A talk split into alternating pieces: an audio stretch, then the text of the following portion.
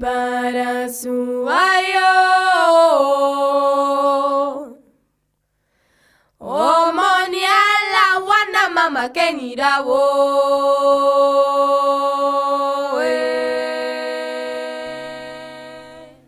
Ahí están. Son ellos. Para la prensa burguesa, para los escribas de turno del poder oficial, ellos son los hombres sin patria, los insurgentes del fuego, los rebeldes de la selva y las ciudades, los activistas de un futuro amenazante, los subversivos que llegan para cambiarlo todo. Su escenario de lucha es un continente que no sabe resignarse, que a pesar de las derrotas y las masacres no cede, lucha, pervive, insiste y vuelve a intentarlo una y mil veces. Debajo de ellos, la tierra seca se agrieta al paso del caballo de Simón Bolívar. Se hace surco en la maleza tras los machetazos de Sandino y de sus hombres descalzos. Se vuelve refugio y protección para los barbudos de la Sierra Maestra. Por eso, la reacción de los poderosos, por eso el miedo y el odio de clase contra estos hombres y mujeres de su tiempo, que tomaron la historia entre manos, que ignoraron las verdades eternas del enemigo y eludieron los prejuicios sectarios para lanzarse a un combate sin comienzo y sin final todavía. En la sangre derramada del indio Atahualpa, en la gesta inacabada de Farabundo Martí, en la marcha nocturna del Che recitando poesía, en las cartas urgentes de Carlos Fonseca, es la voz susurrante de Mario Santucho. Respira y late un continente vivo. Y detrás de esos hombres, la historia oculta, aniquilada, la anónima epopeya de cientos de americanos libres que vencieron con su ejemplo al más criminal de los verdugos, el olvido. Ese puñado de sombras no tiene voz, pero tiene nombre. Se hace llamar Ejército Zapatista de Liberación Nacional. Son sombras que llegan de la selva, un ejército de sombras sin rostro, sin voz. Elude el cerco húmedo de la madrugada y van armados, en el límite exacto entre un pasado de conquista y saqueo y un futuro que ya no los espera, en el umbral del silencio interminable y el tronar de las balas que ya llega. Un ejército de sombras rompe la bruma y busca las luces de las ciudades, allá abajo, atrás, donde está la selva, 500 años de miseria y explotación. Y adelante, un país que hace mucho eligió olvidarlos. Ni siquiera los desprecia ya, apenas los ignora. Y el nombre de este ejército nos remite al fantasma de Emiliano Zapata. Qué curioso, un fantasma es bandera que empuña miles de sombras, sombras que no tienen rostro, pero que son miles. Y allá van, a su cita con la historia, en la madrugada. La bruma los ve pasar. En la madrugada del primer día de 1994, el estado de Chiapas, el más pobre de toda la geografía mexicana, estalla a los ojos del mundo. Allí, en ese ignoto rincón del planeta, una insurrección indígena y campesina, comandada por una guerrilla armada, toma por asalto siete cabeceras municipales. Difunden su proclama y le declaran la guerra al gobierno federal y a su ejército. La noticia llueve como una gigantesca paradoja. El mismo día, el gobierno del Partido Revolucionario Institucional, más conocido como el PRI, encabezado por Carlos Salinas de Gortari, festejaba el ingreso de México al NAFTA, un acuerdo que habría de llevar a ese país al primer mundo en un viaje sin escalas. El mismo día, muy lejos del brindis, por la integración comercial con Estados Unidos y Canadá, desde las entrañas profundas de la Tierra, brota el símbolo del fracaso capitalista y neoliberal. Son hombres y mujeres, son indígenas y campesinos, son sombras y sangre de esta tierra. Son todos un erizo de enormes proporciones, que incomodan, que molestan, que no entienden lo relevante del negocio con el vecino del norte. Son un erizo que espina al PRI con la figura de Zapata como símbolo, que denuncia sus turbios acuerdos, que se propone luchar para asistir. No tienen voz, pero escriben. En este primer comunicado, intiman a los otros poderes de la nación a deponer al dictador Salinas, llaman a avanzar hacia la capital del país, venciendo al ejército federal mexicano, protegiendo en su avance liberador a la población civil y permitiendo a los pueblos liberados elegir libre y democráticamente a sus propias autoridades administrativas, y se preparan para la guerra. Es momento de balas y de fuego. Pero no obstante esto, uno de los alfiles ideológicos que caracterizó desde un principio al zapatismo siempre fue la negación de la toma del poder como objeto político, como bien nos explica Marcos. Nuestro quehacer político no es tomar el poder, no es tomar el poder por las armas, pero tampoco por la vía electoral o por otra vía. En nuestra propuesta política, nosotros decimos que lo que hay que hacer es subvertir la relación de poder, entre otras cosas porque el centro del poder ya no está en los estados nacionales. De nada sirve, pues, conquistar el poder. Un gobierno puede ser de izquierda, de derecha, de centro y finalmente no podrá tomar las decisiones fundamentales. Con respecto al problema del poder, el zapatismo lo resuelve con una variante.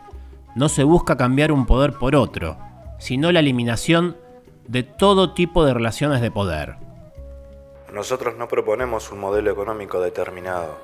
Digamos que la propuesta zapatista tiene más que ver con el sentido ético de la política que con la propuesta de gobierno que finalmente es la que presentaría un partido político. El zapatismo se separa de los movimientos revolucionarios tradicionales. No queremos el poder, queremos que se respete la igualdad y a la vez la diferencia. En los 12 días que se demoró en dictarse el alto al fuego, cambió la historia mexicana. La respuesta del gobierno del PRI fue un intento por aniquilar el foco insurreccional con toda la celeridad posible, que incluso llegó a bombardear la zona. Sin embargo, el costo era muy alto. El levantamiento armado había surgido en el peor momento posible. La urgencia en poner en marcha el NAFTA, el periodo preelectoral con la amenaza de un nuevo fraude en el horizonte y una gravísima crisis interna en el PRI que semanas después provocaría el asesinato del candidato presidencial Luis Colosio y más tarde el del secretario general del partido, José Ruiz Macieu. Con el gobierno atado de manos, la respuesta del pueblo mexicano fue exigir un alto el fuego y exigirse también escuchar por primera vez las voces de los que nunca tuvieron voz. Los ojos de México se abrieron después de mucho tiempo al problema indígena. Y finalmente, la respuesta del ejército zapatista también fue otra, y sorpresiva. Tuvo que disponerse a negociar sus reclamos por la presión de la sociedad. Nosotros pensábamos que el pueblo o no nos iba a hacer caso o se iba a sumar a nosotros para pelear, pero no reacciona de ninguna de las dos maneras.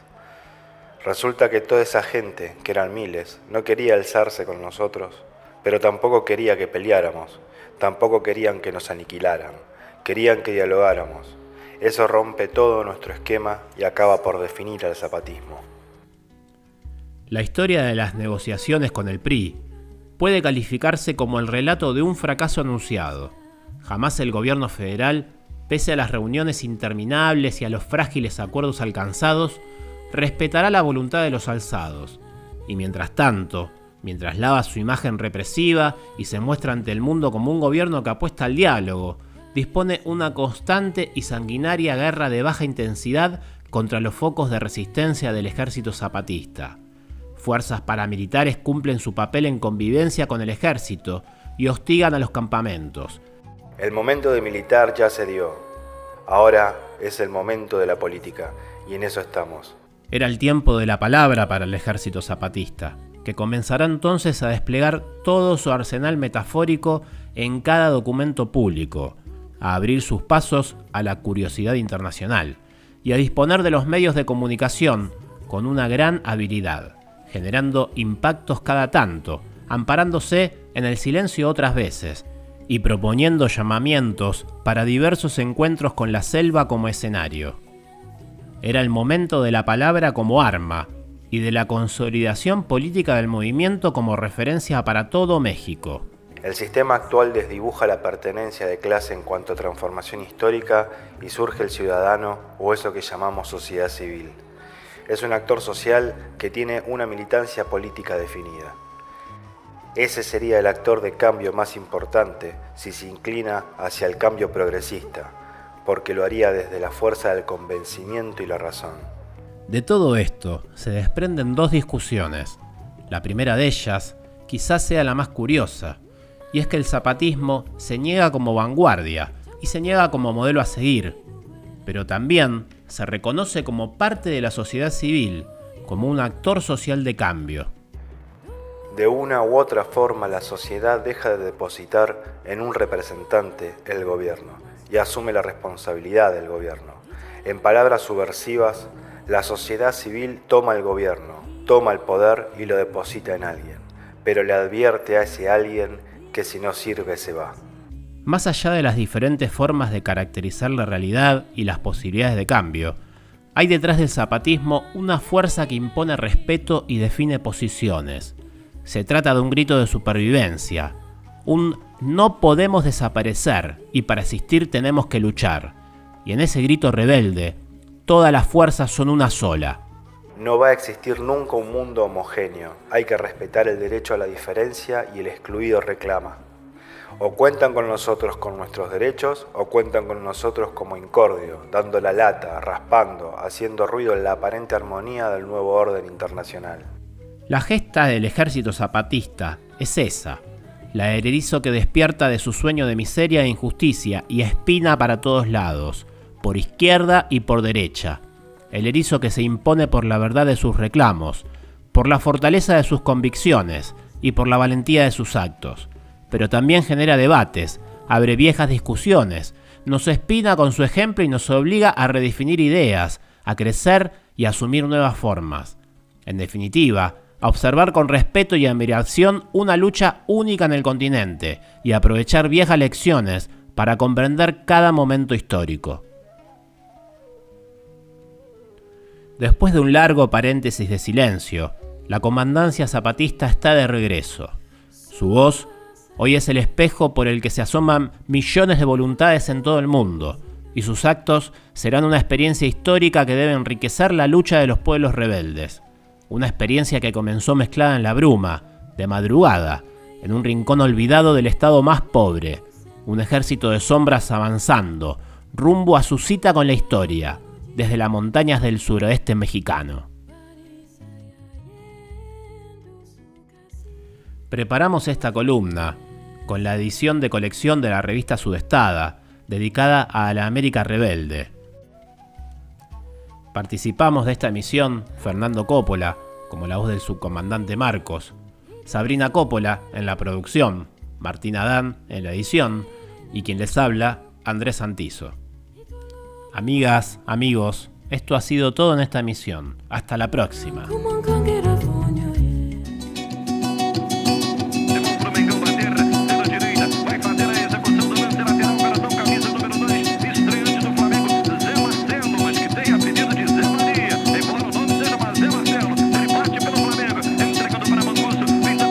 no tienes la culpa, mi amor, que el mundo sea tan feo.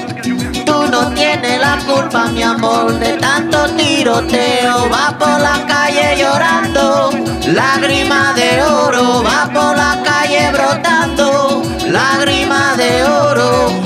Tú no tienes la culpa, mi amor, de tanto cachondeo no tiene la culpa, mi amor, vámonos de jaleo. Hay por la calle llorando, lágrima de Amigos míos, Llegó el cancodrilo y super chango, toda la vaina de Maracaibo. En este mundo hay mucha confusión, suenan